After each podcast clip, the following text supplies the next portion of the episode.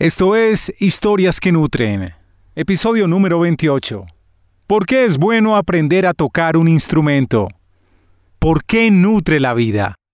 Este tema lo desarrollaremos con uno de los guitarristas más legendarios del rock colombiano. Hola, bienvenido a Historias que Nutren. Gracias por tu compañía.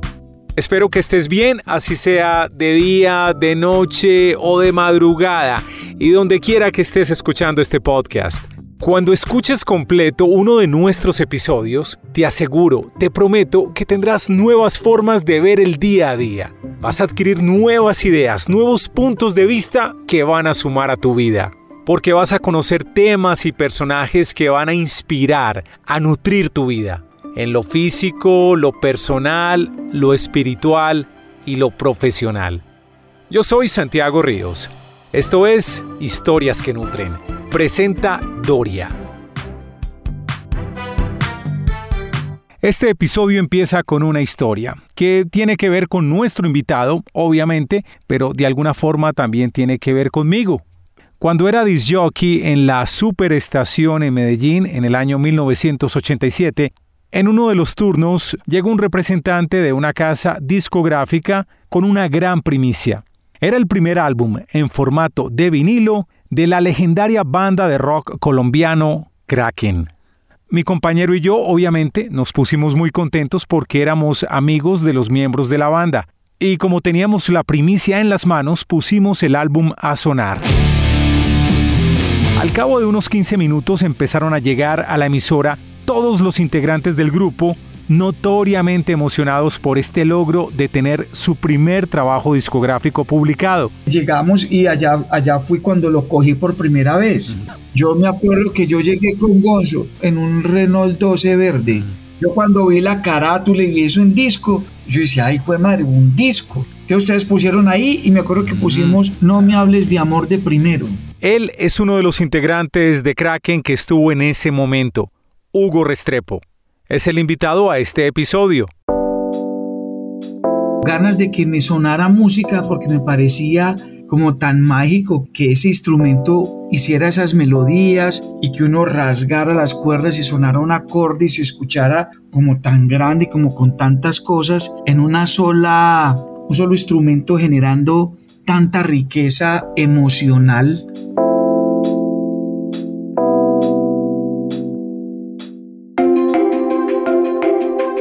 Para un músico, ver un álbum publicado es una gran recompensa, pues representa la materialización de mucho trabajo y sueños.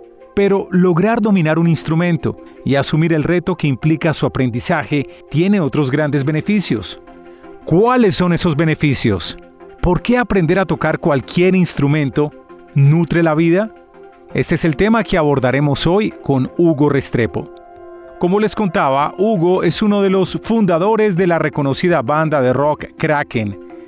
Y ahora se ha reunido con los integrantes originales de la banda para lanzar un nuevo proyecto bajo el nombre de Titán. Hugo no solo es un músico consagrado, él tiene toda la autoridad para hablar de por qué aprender a tocar un instrumento nutre la vida, pues en los años 90 fundó una academia de música llamada Solo Rock. En esta charla, Hugo nos contará cómo fundó Kraken, cómo mintió por amor para empezar su banda, lo que ha pasado con su vida tras dominar la guitarra. También, cuáles son los beneficios de aprender a tocar un instrumento. ¿Cuál debe ser la actitud para aprender? ¿Cómo no desfallecer? Historias que nutren. Hugo Restrepo. Ya estamos con Hugo Restrepo para hablar de cómo nutre la vida el aprender a tocar un instrumento. Hola Hugo, bienvenido a Historias que Nutren. ¿Cómo estás? Santiago, ¿cómo estás? Muchas gracias pues, por invitarme. Estos temas son absolutamente fascinantes, así que vamos a informarnos un poquito más de la magia que tiene la música y el impacto que tiene en nuestro espíritu y nuestra mente. Particularmente en tu caso, ¿cuándo empezaste a tocar un instrumento? ¿Cómo te enamoraste de la guitarra? ¿Cómo empezó este proceso? Yo empecé a tocar guitarra a los 13 años porque mi papá y mi hermana mayor tocan guitarra también. yo los veía tocar y yo en aquel entonces yo escuchaba era los Carpenters, una que otra canción de los Beatles, apenas estaba empezando a saber que existía un grupo que se llamaba Kiss y mucho Camilo Sesto y toda esa música de plancha que oían las hermanas de uno y tal. Entonces yo empecé a encarretarme con la guitarra viendo a mi papá y a mi hermana tocar guitarra. Óyeme, ¿y qué esperabas en ese momento con la guitarra? ¿Era simplemente como una diversión?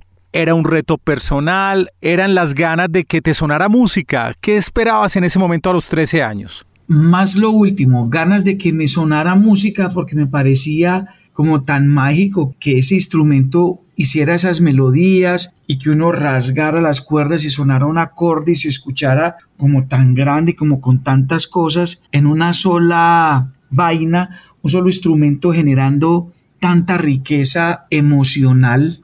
Yo no esperaba en ese momento ni formar un grupo, ni ser famoso, ni hacer punteos, ni nada. Simplemente quería tocar la guitarra y que me sonaran cosas. Hugo, y a fe que lograste que el instrumento te sonara como querías porque fuiste uno de los primeros guitarristas de la formación original de Kraken. ¿Cómo llega Kraken a tu vida? ¿Cómo llegaste a ser guitarrista de la banda? A ver, en Carlos R. Restrepo, que fue donde yo crecí, habían unos chicos que estudiaban en la Bolivariana, que eran Jorge Ateortúa, Jaime Tobón, Pablo Lema y Mauricio. Lo que era Pablo Lema que ahorita es un psiquiatra muy reconocido, Pablo Lema y Jaime Tobón, no eran de Carlos R. Restrepo, pero Jorge Ateortúa y Mauricio sí. Mis amigos de Barra me decían, vean, el bloque 32, en el piso 3, allá hay unos pelados que tocan como batería y se oyen guitarras y tal. Vaya usted, Hugo, que le gusta todo eso, a ver si usted se mete a, esa, a tocar con ellos. Paso seguido fue que sí, fui a escuchar y luego pues subí a saludar y allá conocí a Jorge y a las otras personas que te mencioné. Y empecé fue como a visitarlos. Yo no tocaba yo en ese momento tenía pues el conocimiento de guitarra muy básico pero eso no lo sabían ellos lo sabía yo. Ellos tocaban ahí sus canciones de los Beatles con bajo, con batería, con un teclado y tenía el micrófono y todo y yo era maravillado de ver cómo todo eso conectado y sonaba ya a manera de orquesta, de grupo, sonaba mucho, mucho más potente. Pero el ingreso mío fue basado en mentiras. ¿Cómo así que entraste a ese grupo a punta mentiras? Sí, porque yo empecé a cranearme la manera de tener el aval o la credibilidad para que ellos dijeran, este es el muchacho que necesitamos para el grupo. Yo sabía por lo que los oía hablar a ellos porque Jorge tenía 14 años, el otro 15 y así. Yo tenía 17 o 18, era el más viejito entre ellos. Entonces yo sabía que ellos no conocían a Barón Rojo, que cantaban en español. Entonces un día se me ocurrió la grandísima idea de mostrarles una canción de Barón Rojo que se llama Los rockeros no son buenos, una canción de Barón Rojo diciendo que yo era el guitarrista de ese grupo y que ese grupo se había acabado y que yo quería retomar ese proyecto. ¿Cómo me viste ahí? ¿Qué tal ese cuento? No puede ser. Esa mentira más que piadosa, ¿no? Entonces ellos se la creyeron. Y yo, ese es el grupo suyo. Y yo, sí, esta es la canción que está que grabamos y no pudimos continuar, el grupo se dañó. Nadie podía comprobar eso, obviamente. Nadie, porque primero no conocía a Marón Rojo, no me habían visto tocar a mí. No había internet, así que... No, nada, no había internet, no había nada, no, no había ni VH, estaba apenas saliendo el VHS. Sí. Y videos de Marón Rojo no habían en Colombia tampoco.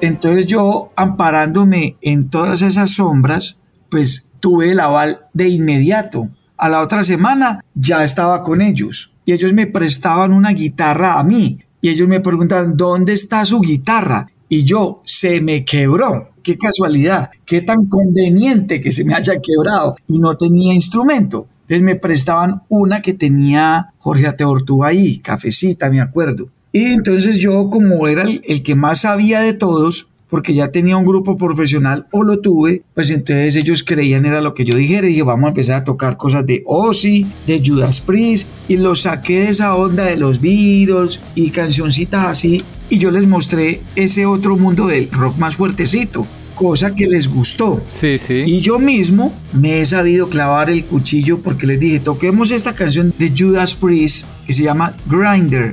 Entonces, la parte de los acordes, yo era fácil. Y yo decía, el punteo, ese me lo marraneo aquí, estos que van a saber. Pero yo ignoraba que Pablo Lema sí era un músico estructurado. Ese palado sí sabía leer y escribir, pero yo no sabía. Y tenía muy buen oído, era el que tocaba el teclado y el que cantaba. Ocho días después, a montar la canción de Judas. Todo iba muy bien hasta que llegamos al punteo.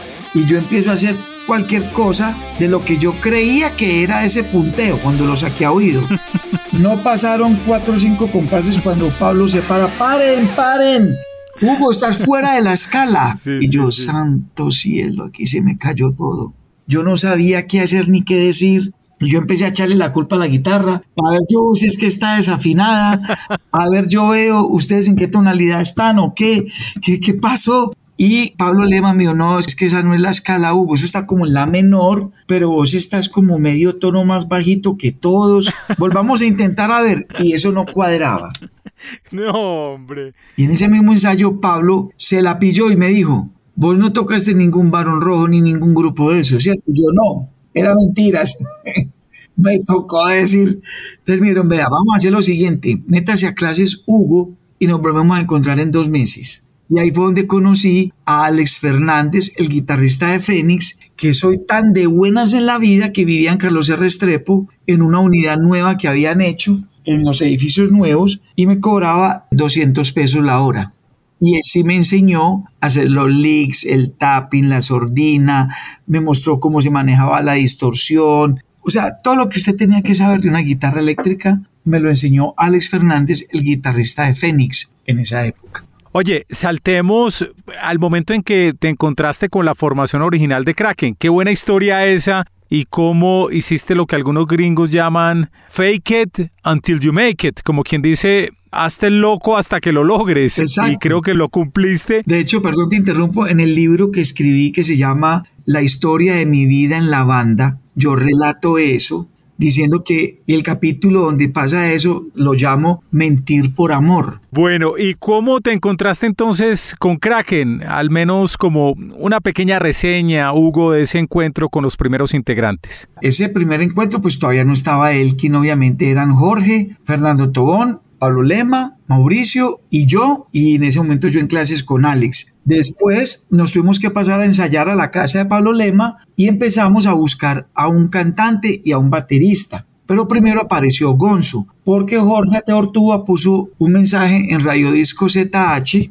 Una novia de Gonzo escucha el mensaje, que esa novia se llama María Claudia González. María Claudia va y le cuenta a Gonzo, que era su novio, que escuchó esto, que si él le interesaba. Paso seguido es que Gonzo se contacta con Jorge y hacemos una cita con Gonzo y Gonzo llega con su batería y wow, como Gonzo ya tenía idea de tocar, eso sonaba muy distinto a lo que tocaba Mauricio, que Mauricio ya se estaba retirando porque ya no quería más banda, cuando eso no teníamos nombre ni teníamos nada. Entonces entra Gonzo y empezamos a ensayar Jaime Tobón, Jorge, Gonzo y. Ay, Pablo Lema. Y después Jaime Tobón se levanta a Elkin en una taberna que se llama Taberna Los Violines en Manrique.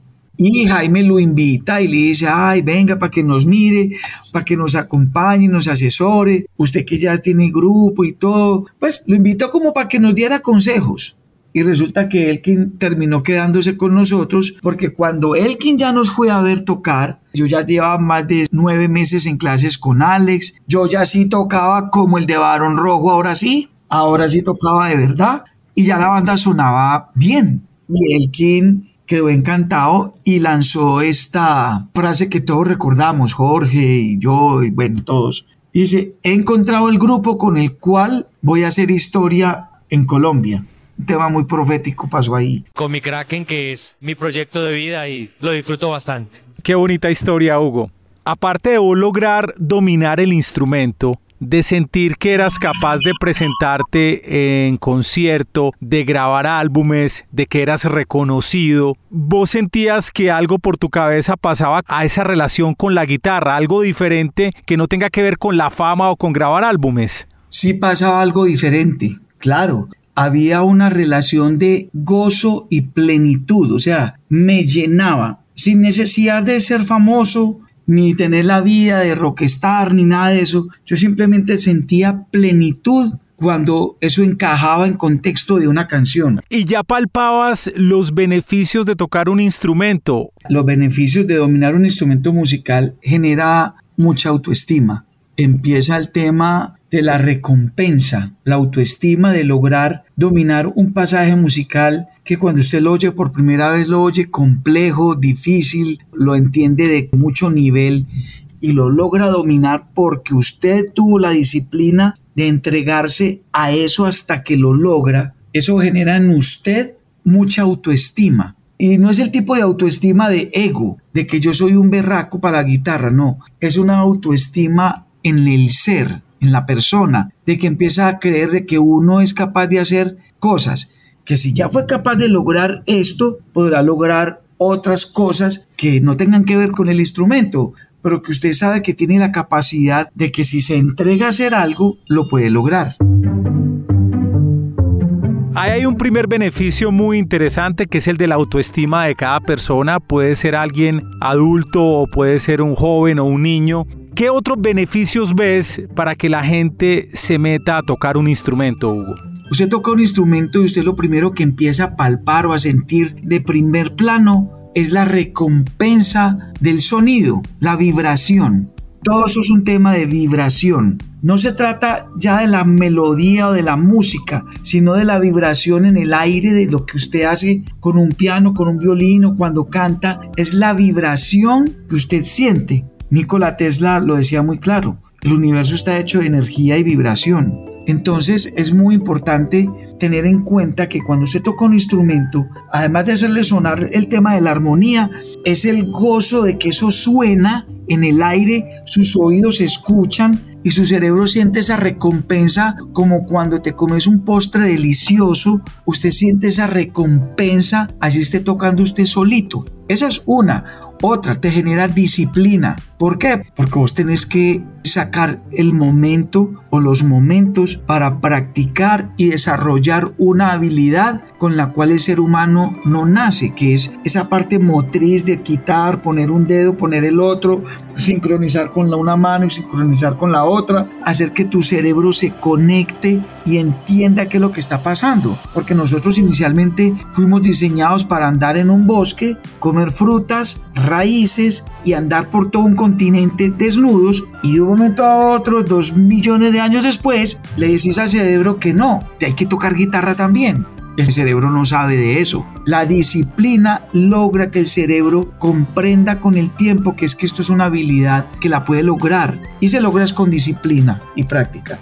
También me mencionaste alguna vez sobre la importancia para la gente adulta empezar a dominar un instrumento porque los ayuda a retardar algunas enfermedades que llegan con la vejez, ¿no? Sí, y no lo digo yo pues porque yo no soy calificado en materias de enfermedades mentales, pero dentro de lo que yo he leído y estudiado, sí sé que por ejemplo una persona que pueda estar ser propensa a por herencia al Alzheimer aprender a hablar un idioma, aprender una nueva habilidad, entre ellas a tocar un instrumento, hace que se retarde en un gran porcentaje la enfermedad o que posiblemente la retenga, porque obligas a todas tus neuronas y a toda esa parte cognitiva del cerebro a aprender una habilidad nueva. Por ejemplo, si usted es derecho, aprende a escribir con la mano izquierda. Si usted nunca ha leído, póngase a leer. Si usted nunca ha tocado un instrumento, este es el momento y siempre lo quiso hacer, hágale. Si no le gusta tocar un instrumento, aprenda a pintar, a tallar, a hacer algo, porque estas habilidades que son artísticas están muy conectadas con el cerebro en esa parte intelectual que maneja el cerebro, que es leer, pintar, escuchar, hablar. Entonces todo eso hace que vos o que tu cerebro se mantenga joven y se mantenga habilidoso que sea capaz de desarrollar nuevas habilidades. Entonces tocar un instrumento genera esos beneficios.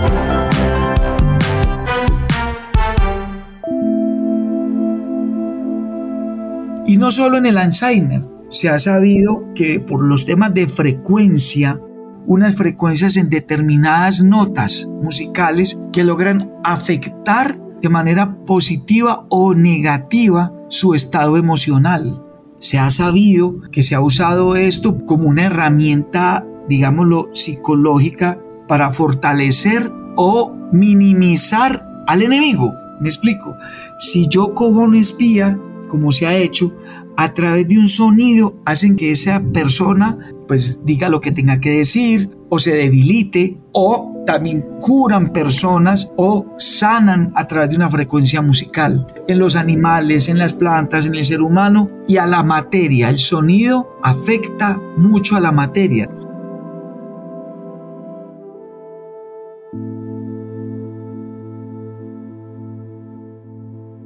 Cuéntanos las experiencias que has tenido con tus alumnos y los padres de los alumnos con relación a la práctica o al aprender un instrumento. A mí me han pasado cosas muy bonitas en estos 31 años que llevo en Solo Rock. Jóvenes que han salido de un autismo leve gracias a las clases de guitarra. He tenido casos de pelados que cuando está el conflicto de la separación de papá y mamá, la depresión se le da un mejor manejo cuando se logra enganchar con un instrumento en clases. Me ha pasado personalmente que tenía chicos que eran muy difíciles en su carácter, en su manejo en el carácter y que superaron como esos malos hábitos que tenían consigo mismo y con su familia y en el colegio lo superaban fácilmente gracias a las clases de música. De hecho, en los colegios recomiendan mucho que metan al niño o a la niña a clases de algo, de baile, de música, porque por ahí las personas logran filtrar o catalizar algunas frustraciones que están ahí en el inconsciente. A mí sí me han pasado cosas muy especiales con la música. Gente que de pronto se negaba a aprender que porque tenían X edad y resultaron tener talento y descubrirse que sí además de todo lo que hacían, también podrían lograr tocar un instrumento. Estoy hablando de, cualquier tipo de edad, de peladitos de 15, 10 y adultos de 30 y 40 años. Entonces he visto yo en mis alumnos y en los de otros profesores que se han hecho, digámoslo, ese tipo de milagros gracias a la sinergia que hay en las clases de música, porque también hay un tema de empatía con el profesor, empatía con el instrumento y la magia resultante de eso sana muchos aspectos de la vida. Obviamente, Hugo, estás muy enfocado en la guitarra, pero tocar cualquier instrumento tiene los mismos beneficios, ¿no? Sí, totalmente. Cualquier instrumento, violín, piano, cantar, tocar batería, tocar el bajo, es que es la actividad en sí, no es la etiqueta del instrumento, es la actividad de estar ahí y no tiene que ser clásica ni rock ni vallenato, cualquier música que el cerebro entienda que es agradable para esa persona, el cerebro toma eso como un alimento neuronal. Hay gente que le gusta un rock pesado y uno diría, pero esa persona con esa música tan maluca, tan pesada, antes le va a hacer destruir el cerebro. Yo conozco médicos, médicos, a lo mejor tú, metaleros, que son operando y oyendo metálica, Slayer y más pesado. Piensas, por favor. Y eso los hace entrar en un estado que les permite concentrarse en la operación. Hay de ese rock que yo no escucho porque me parece ya a mi cerebro no lo asimila como un alimento neuronal, mientras que a esa persona sí. Y muchos son amigos míos y son médicos prestigiosos. Es la actividad o exponerse a lo que para su cerebro es un alimento neuronal. ¿Cuál debe ser la actitud para aprender a tocar un instrumento? ¿Cómo no desfallecer en el intento? Es que, a ver, la frustración viene anclada desde que nacemos. Usted desde que nace ya empezó a llorar y a quejarse. O sea, usted nace y ya se empezó a quejar. Usted nació y nació llorando. Entonces, esa frustración de no entender algo nuevo como lo es un bebé que no entiende por qué salió de su placenta, de esa zona de confort, así es cuando usted se enfrenta a cualquier actividad, cualquiera. Esa sensación de frustración de tratar de entender algo que usted no conoce genera mucha frustración. A mí me pasó que varias veces quise dejar el instrumento porque habían cosas que yo pensaba que no iba a lograr hacer. Y yo dije, no, hasta aquí llegué, qué pereza. Este instrumento lo que me está haciendo es daño, decía yo, porque me estás frustrando y me metí en esto y no he sido capaz, o sea que yo no sirvo. Pero eso es un estado temporal, es un estado generado por una emoción, mas no por una incapacidad. Hay que entender eso. Una cosa es frustrarse por una emoción y otra cosa es frustrarse porque usted es incapaz. ¿Qué es ser incapaz? Hombre, que te falten dos dedos. Ya eso es una incapacidad. Pero que sea por una emoción, este es un momento. Usted se relaja y vuelve y retoma y toma el reto. He ahí de esas cosas bonitas de la música que es un reto constante y el ser humano también nace con ese reto de querer conquistar cosas, lograr cosas en la vida. Entonces es muy chévere eso. Y uno siempre será dueño de sus emociones. A usted nadie lo hace sentir bravo. Es usted el que decidió enojarse por lo que el otro le dijo. Usted fue el que decidió tirar la guitarra a un lado porque sus emociones lo engañaron pensando que usted no era capaz. Inténtelo, inténtelo y será capaz que se demore más que otro, porque uno dice, pero aquel cómo lo hace tan fácil y yo todavía me demoro, porque todo el mundo tiene su tiempo. Algo para complementar sobre este concepto de aprender a tocar un instrumento ayuda a nutrir la vida de las personas. Hay dos tipos de alimento, el alimento biológico que conocemos y el alimento espiritual o ese alimento neuronal que todos necesitamos. Cuando usted logra tocar y es capaz de cantar una canción con un amigo en un cumpleaños con gente, viene esa parte de socialización que es tan importante en el ser humano. De hecho, las personas que tocan guitarra o un instrumento tienen más posibilidades de que una mujer tome interés en esa persona que el que no.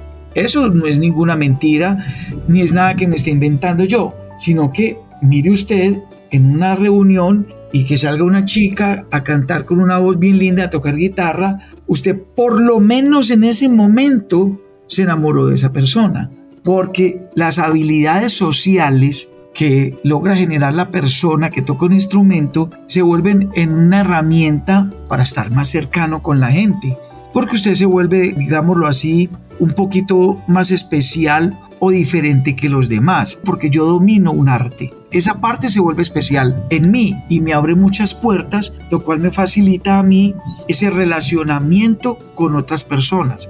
Y obviamente al poderte relacionar mejor con las personas, pues volvemos a lo que mencionaste al principio, crecer la autoestima de cada uno. Correcto. Cuando usted así sea más feito, pero al ver que usted, hermano, con ese instrumento, si le arriman dos o tres personas y entre ellas dos o tres chicas también, y usted se vuelve de alguna manera el centro de atracción, usted empieza a sentir que usted es importante para esas personas, porque usted tocó algo en esas personas generó un interés en esas personas. Entonces cuando usted logra eso, usted se siente mejor, se siente como habilitado para hablar con confianza. Y cuando usted es capaz de hablar con confianza, usted tiene una autoestima muy elevada, lo cual le va a permitir moverse fácilmente en un grupo social.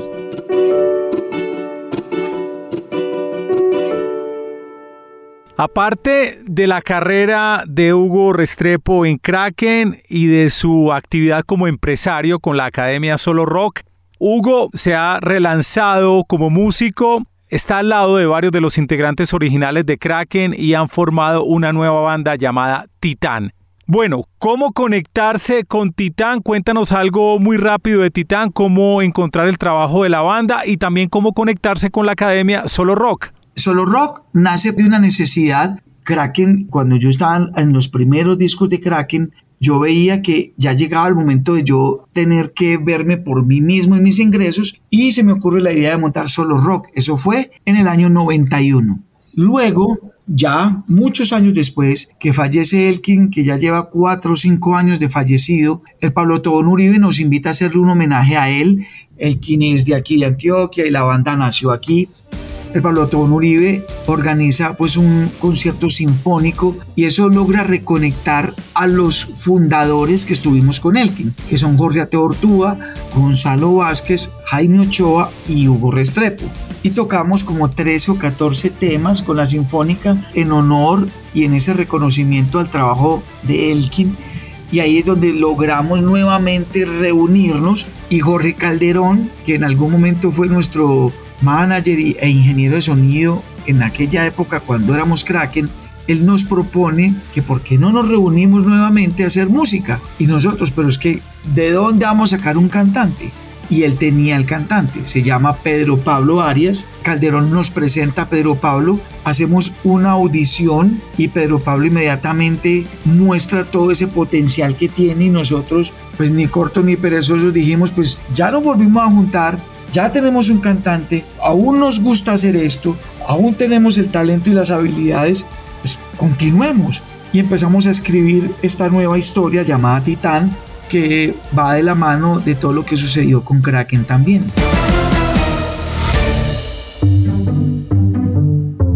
Bueno, y entonces, ¿cómo encontrar el trabajo que hace Solo Rock y lo que hace Titán? En redes sociales, ¿cómo conectarse con estos dos proyectos tuyos, Hugo? En Titán, tres redes sociales que manejamos que son Instagram, Facebook y YouTube. Las tres redes se llaman igual. Facilísimo. Titán Banda Rock. Hugo, ¿y también ya están en Spotify o cuando está en plataformas de streaming? El lanzamiento oficial de nuestro primer tema, que se llama No quiero que mientas, se lanza en todas las plataformas digitales el 4 de noviembre de este año. Inclusive en este momento estamos en pleno rodaje de tomas en exterior del video de este nuevo tema debajo el sello de Titán. ¿Y cómo conocer el trabajo de Solo Rock? Nuestro Instagram se llama Solo Rock Musical. Y así igualito se llama nuestro Facebook, Solo Rock Musical. Hugo, muchas gracias por acompañarnos en Historias que Nutren. Muchas gracias, Santiago. Estas conversaciones a mí me llenan, me gustan, me apasionan, porque es una manera de despertar a la gente en materias que de pronto la gente pasa por alto y hay muchos talentos por ahí que no saben que están ahí con ellos y que es el momento de pronto de uno reinventarse. Ahí les dejo esa palabra. Reinvéntense porque la vida da esas oportunidades. Gracias a Hugo Restrepo por contarnos por qué aprender a tocar un instrumento nutre la vida.